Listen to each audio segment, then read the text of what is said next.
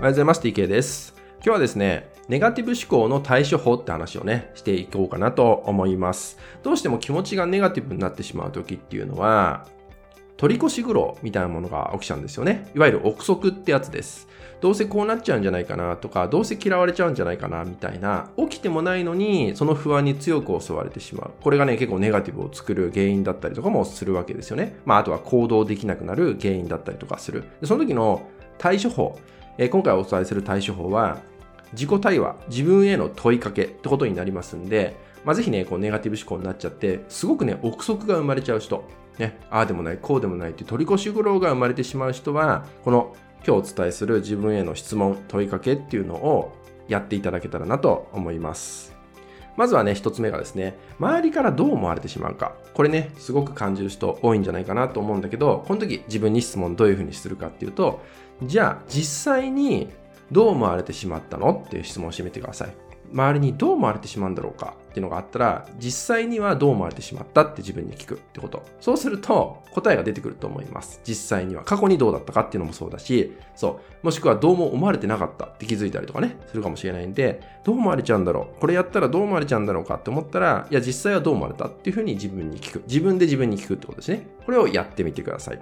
そして二つ目。二つ目が、これやりたいんだけど、うまくいかないかもっていうのがね、これも結構多いと思うんですよ。うまくいかないかなって思っちゃって行動が止まってしまう。これも同じです。実際やってみてうまくいかなかったかっていうのを自分に聞くってこと。やってみてどうだったって聞いてみるってこと。まあ、やってないってことに気づくんで、うまくいくもいかないもないんですよね。そう。でもそういうのって質問しないと結構見えてこないんで、うまくいかないかもしれないっていうのがあったら、じゃあ実際にやってみて、うまくいかなかったかなっていうのを自分に聞くってことをやってみましょう。で、3つ目ですね。まあ、相手に嫌われているかもしれない。もしかしたら私嫌われちゃってるかもしれないっていうね、不安が起きてしまいます。それをするときに、どうしてもその相手との関わりが、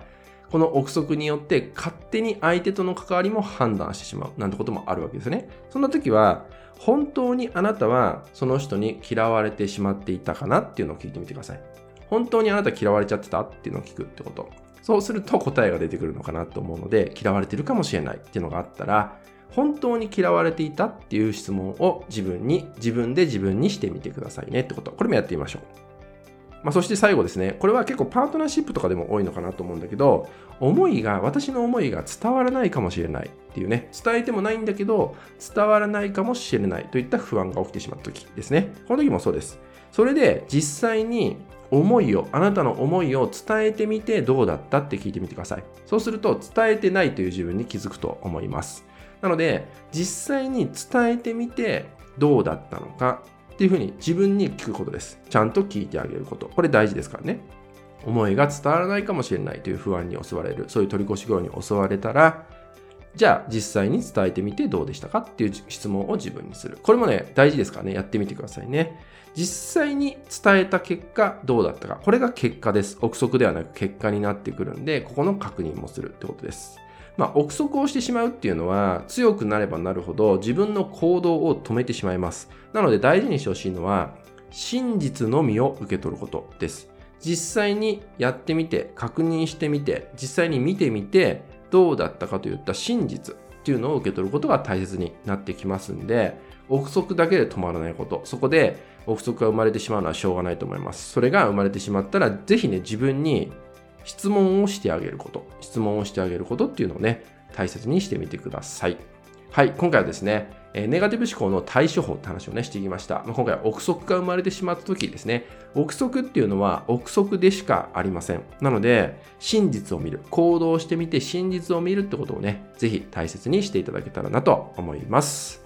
はい、引き続きですね、LINE 登録、メルマガ登録で特典をプレゼントしております。そちらもご登録いただけると嬉しいです。それでは今回は以上になります。最後までご視聴いただきましてありがとうございました。